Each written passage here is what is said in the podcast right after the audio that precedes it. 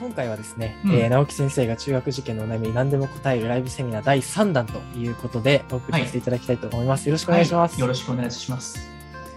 はい、じゃあ次行きたいと思います。手応えがあるのに偏差値がついてこない。努力と結果の差にどうやって向き合ったらいいですかというタイトルで、えーご質問をいただいております。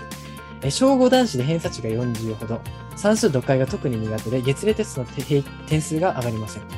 算数は新しい単元ごとの宿題を頑張って解いており、今回は分かったと言っているので、今度こそ上がるかと思うのですが、月例テストはいつも偏差値40あたりから上がりません。これが悩みです。なるほどですね。よくあるやつですね。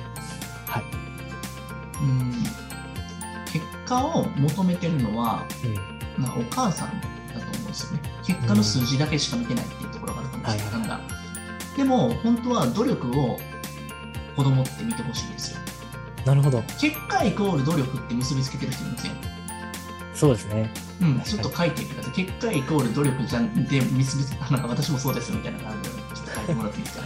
結果と努力イコールだよみたいな感じで思ってましたみたいな。うん男性は結構あるかもしれないですね。ビジネスで結果出せないやつはお前はダメだみたいな。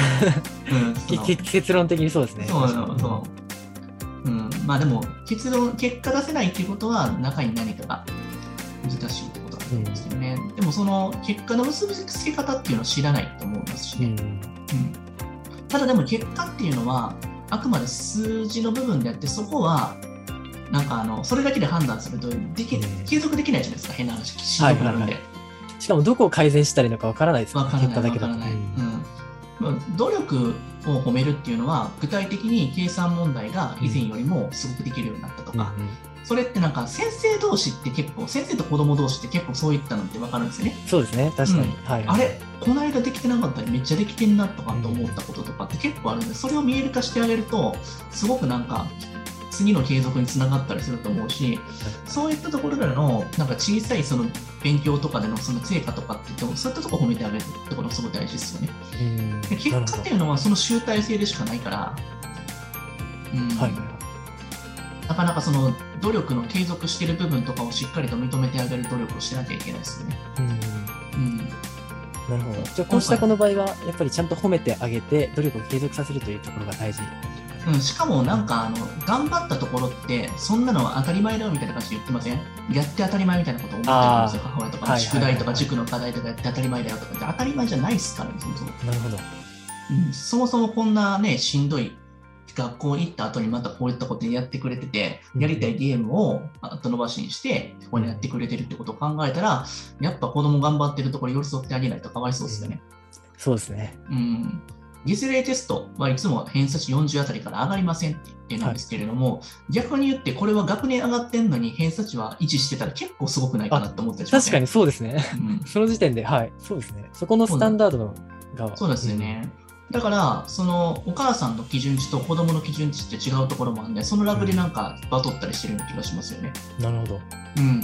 お母さんとしては多分50以上いってなかったら回ってんねんみたいな感じで思ってるかもしれないですけど、子供の中ではこんだけ頑張ってなんとか40取れてんねんって思ってるところだったら、その差でめっちゃ喧嘩になりますよ、絶対。確かに。うん。そうなんですよね。その数字の高い方の高得点か、子供が好き好んでるその高得点の方あーかって、その言葉の違いであると思うんですよね。はいはいはいはい。なので、高得点と高得点の違いみたいな、その価値観のすり合わせっていうところが僕らの仕事ですよね。そうですね。その間に入ってそう、そうそう第三者として。うんだからそれをやらないと結構中学受験でクリアするの難しいので、そこは僕らは活用してもらったらいいかなと思う。まあ、バトルことも減りますしね。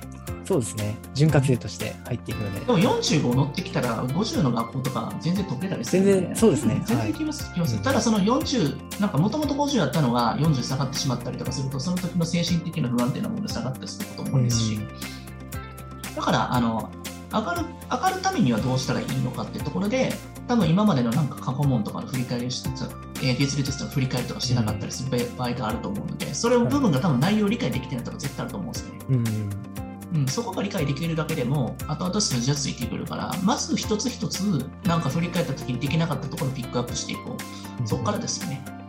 なるほど。ありがとうございます。はい林葉先生の方から何かありますか？多分そうですね。同じようなことだと思うあの、やっぱり本当に先ほどおっしゃっていた通りですね。やっぱ点数が、偏差値が上がってないっていう、そこだけで見るのはあまりにも短絡的なのかなと思ってしまっていて、やっぱり本当にどこのてところで点数が取れていて、この前はまぐれあたり取って取れてたところで点数上がってたけど、今は今回は着実に点数を取ってるところで同じ点数取ってるとしたら、そのまぐれあたりで取ってた点数と着実に計算問題で合ってる取ってる点数ってのは本当に質が違う点数であるし偏差値であると思うので、そういったところをしっかり見ていくところがやっぱり大事なのかなと思いますね。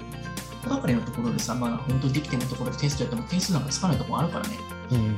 うん。なんかそれが何回もやったのにとか言って、その何回もの基準も違うかもしれないですよね。うん。そのお母さんとかからしたら2回、3回やったのに理解できない子はでバカだったと思うかもしれない。違いますから、僕らの基準で20回やってようやくできるぐらいな感じだから。そうです。それぐらいやって分かったら、まあ、結構いいなっていう優秀、優秀ですよ。まあ、6年生ぐらいまでできりゃいいかなって思うんですよ。ってことはそうですね。みんなお母さんね、そのすぐになんかあのリターンを求めすぎですよ、はっきり言って。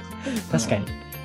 高校生ぐらいの水準を求めちゃったそうですよね。まあ、あ、あの、どうしてもね、あの自分の価値観を見てしまうから、それは仕方ないかなと思います。まあ、こうやってなんかそういったの情報をね、知ってくれればいいかなと思います。ただ、全然焦らなくていいと思いますよ。はい。はい、よろしくお願いします。今日はありがとうございます。失礼いたします。失礼します。ありがとうございます。